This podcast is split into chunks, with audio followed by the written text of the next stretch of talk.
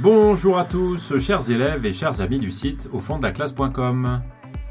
Dans cet épisode, nous verrons que les caractères de la bruyère cherchent à pousser le lecteur à remettre en question ses propres comportements.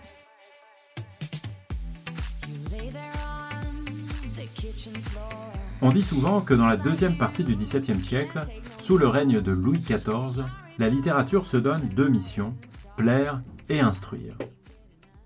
Les caractères de la bruyère instruisent le lecteur clairement en lui faisant comprendre tous les aspects de la comédie sociale qui se joue tous les jours dans la société réelle.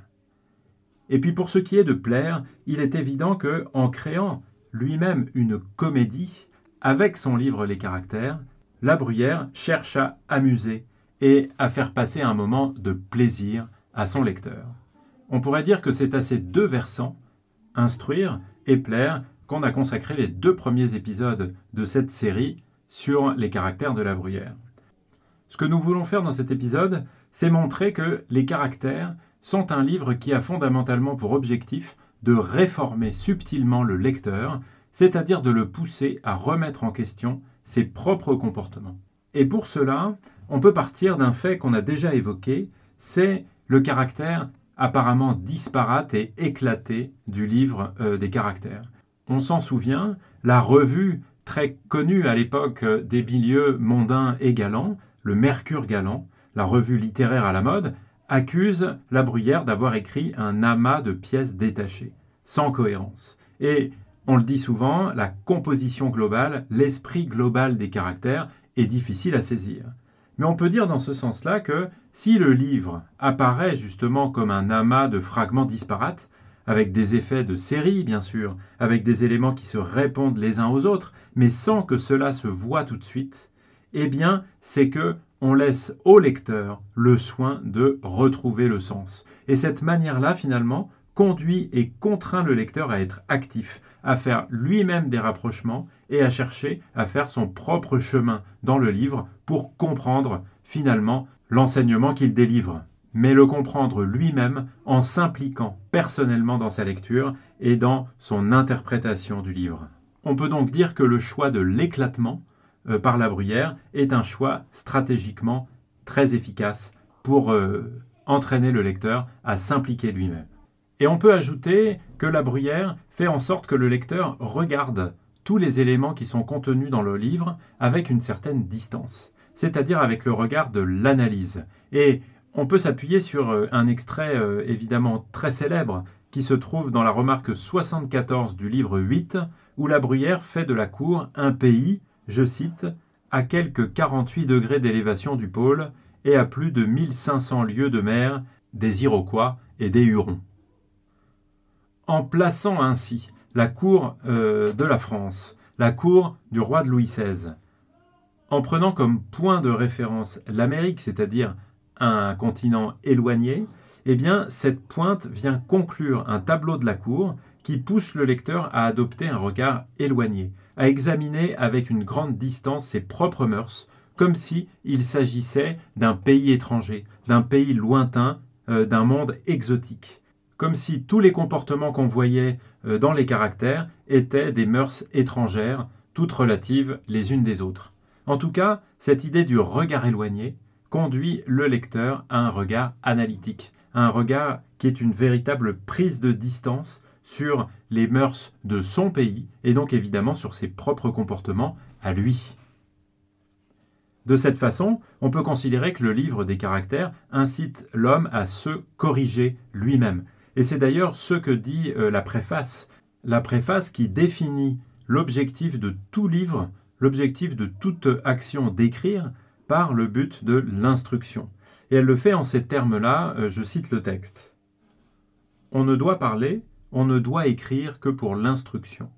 Et s'il arrive que l'on plaise, il ne faut pas néanmoins s'en repentir, si cela sert à insinuer et à faire recevoir les vérités qui doivent instruire. On voit donc ici que l'unique fin, selon la bruyère, est d'inciter l'homme à se corriger et à devenir meilleur.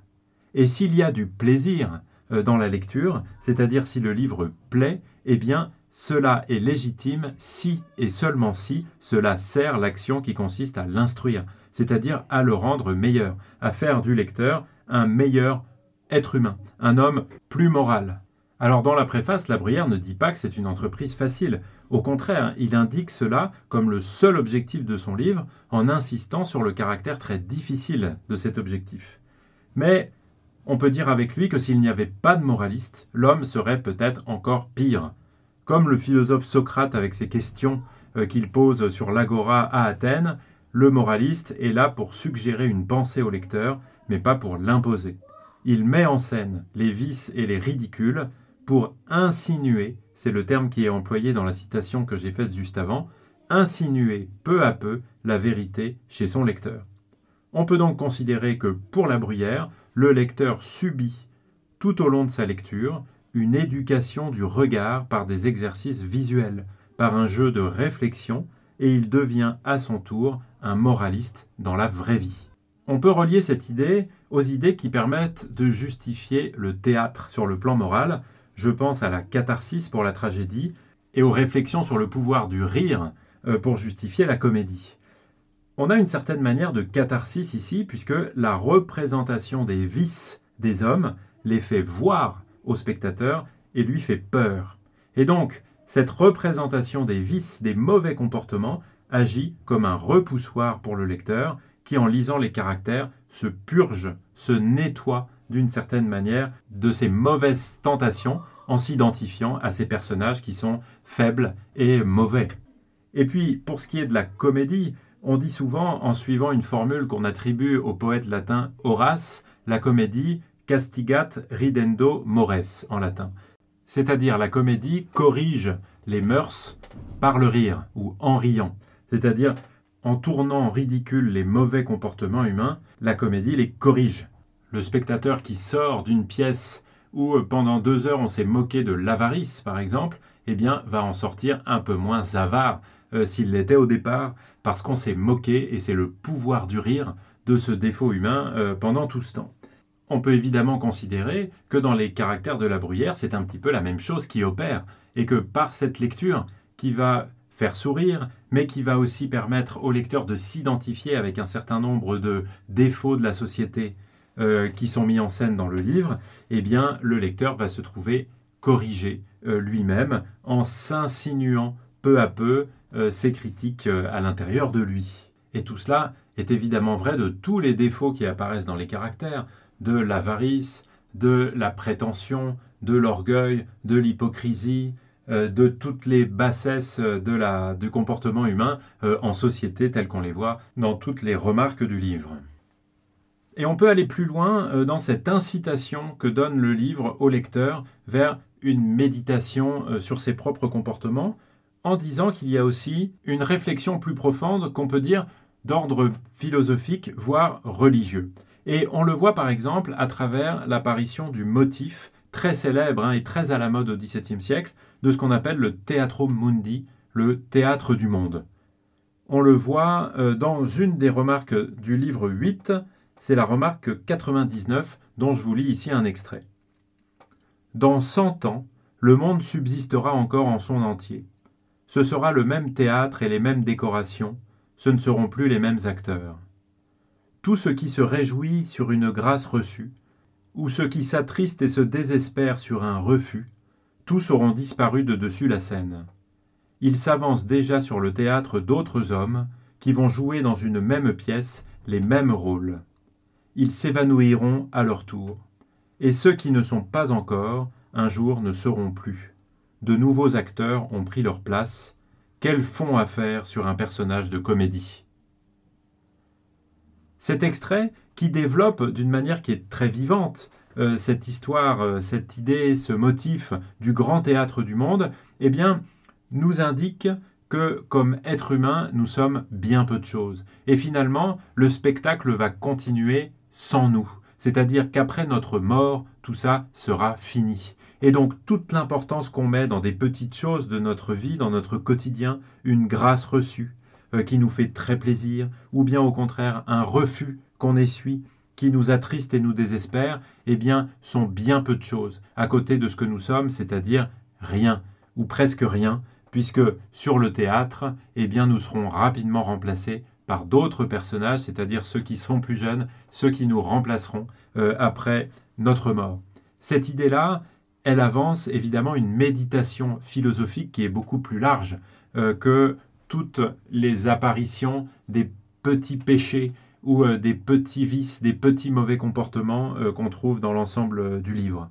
Et puis, dans la mesure où il y a bien sûr là une méditation religieuse, finalement, qui est certainement proche ou influencée par les mouvements euh, religieux du XVIIe siècle comme le jansénisme ou euh, par le philosophe euh, Pascal, eh bien, on peut indiquer un petit fait anecdotique, c'est que les caractères sont édités chez un libraire qui s'appelle Michalet, qui est précisément spécialisé dans les ouvrages religieux.